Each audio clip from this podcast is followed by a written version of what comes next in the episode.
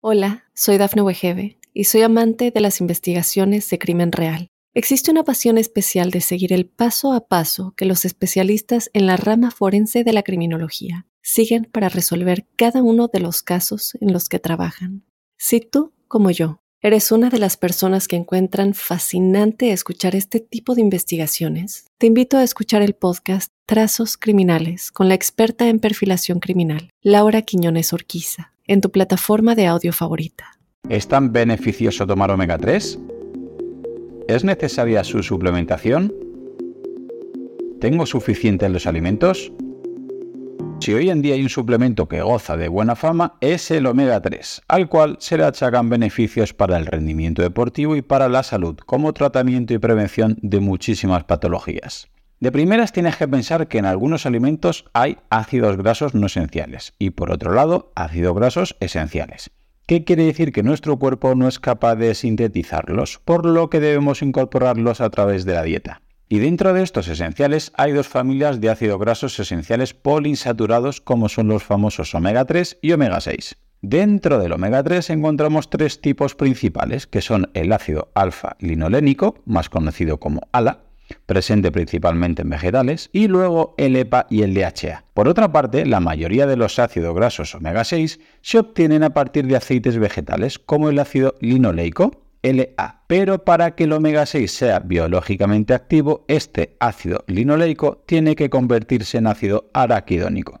De primeras, parece que tanto el omega 3 como el omega 6 son importantes, pero su función, aunque es imprescindible, son opuestas. El omega 6 tiene un perfil proinflamatorio y el omega 3 es antiinflamatorio. Siempre se habla del ratio omega 6-omega 3, es decir, que en qué proporción se debe consumir para que haya un correcto equilibrio, ya que debe existir una proporción, ya que la inflamación en sí misma no es un problema. El problema es el exceso de inflamación crónica de bajo grado en el que vivimos actualmente. Piensa que si tienes mucho omega 6 en tus células, menos niveles de omega 3 tendrás porque ambos buscan los mismos receptores de membranas en tus células. Y las enzimas que se encargan de metabolizar van a estar trabajando con el omega 6 y no pueden estar metabolizando el omega 3, por lo que entenderás que si solo metabolizas el omega 6, que era más proinflamatorio, te puede llevar a un estado inflamatorio constante por lo que la ingesta equilibrada de omega 3 y omega 6 marcará el efecto más o menos inflamatorio en tu organismo, con un ratio recomendado aproximadamente de 2,1 hasta 4,1 a favor del omega 6.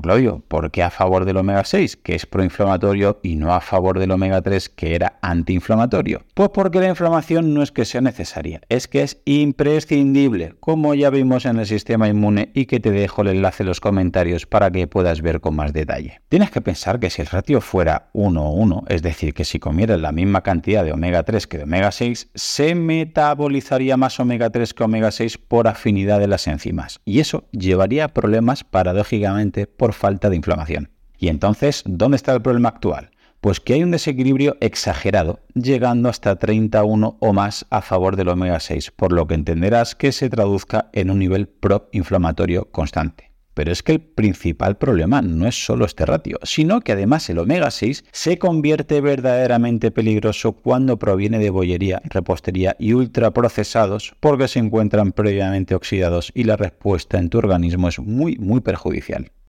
Vale, Claudio, entonces, ¿de dónde obtengo el omega 3?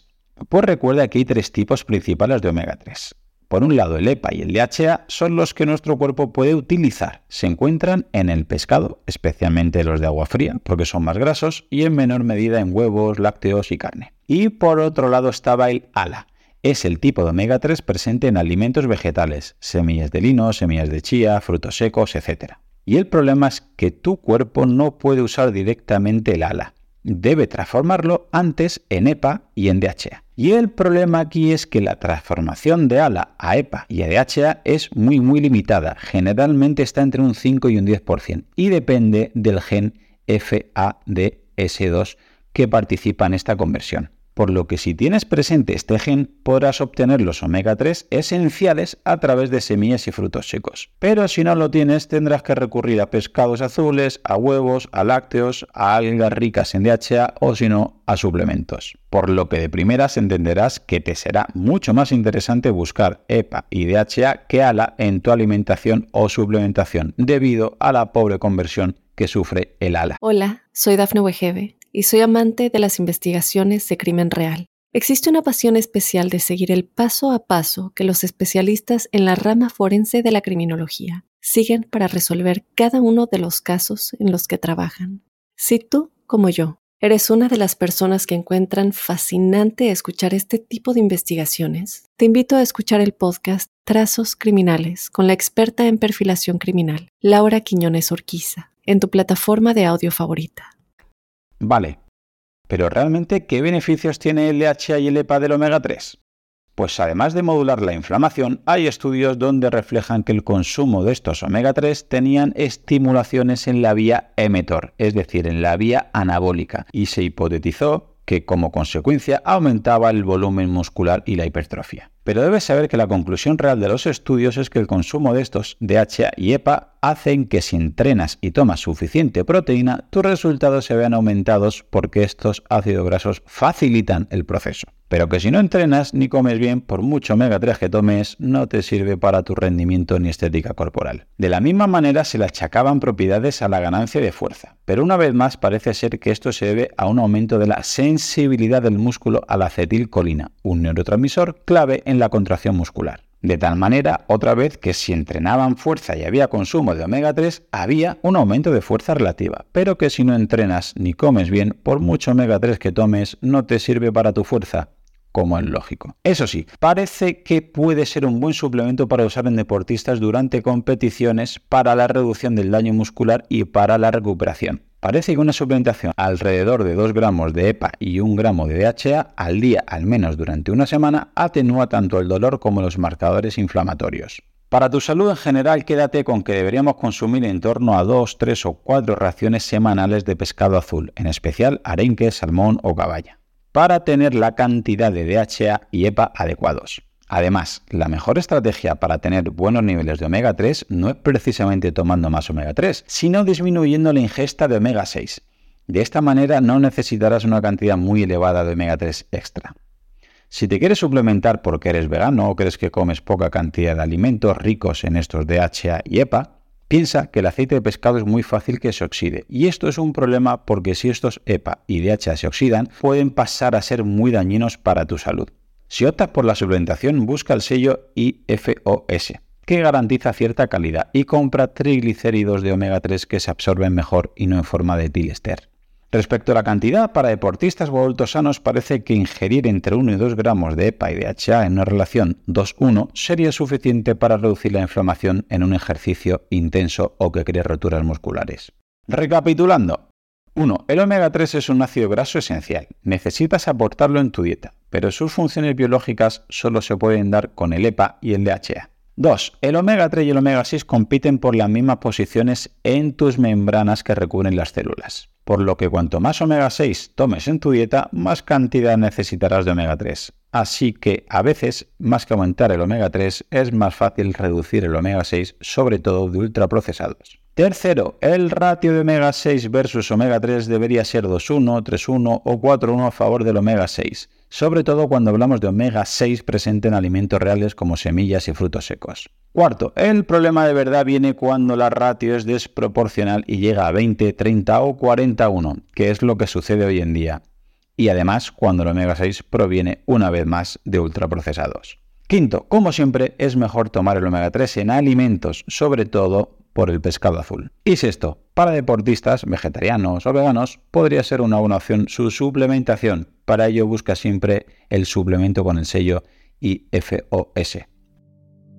Y hasta aquí el episodio de hoy. Probablemente si tienes la capacidad de disfrutar de este contenido, tendrás la suerte de vivir en un lugar y en un contexto que con muy poco podrás hacer mucho, como cambiar y salvar vidas. Por ello te pido que si te ha gustado el contenido o te ha aportado algo de valor, el mejor regalo que me puedes hacer es que te unas a mi equipo de donación para que ayudemos juntos a que otros puedan vivir y además hacerlo de la manera más saludable y digna posible. Gracias a Pablo Melchor y Ayuda Efectiva, tenemos un equipo de donación destinado a un fondo de salud, donde el dinero que inviertas te aseguran que es la manera más eficaz demostrada para salvar vidas en los países más necesitados con programas como prevenir la malaria, incentivar la vacunación en los más pequeños y combatir el déficit de vitamina A, como ya vimos en el episodio 120. Si quieres colaborar, te espero en mi equipo en ayudaefectiva.org barra profe Claudio Nieto. Tu contribución, por muy pequeña que sea, podría marcar una gran diferencia, ya que con todas nuestras donaciones juntas generaremos oportunidades para aquellos que más lo necesiten. Muchas gracias.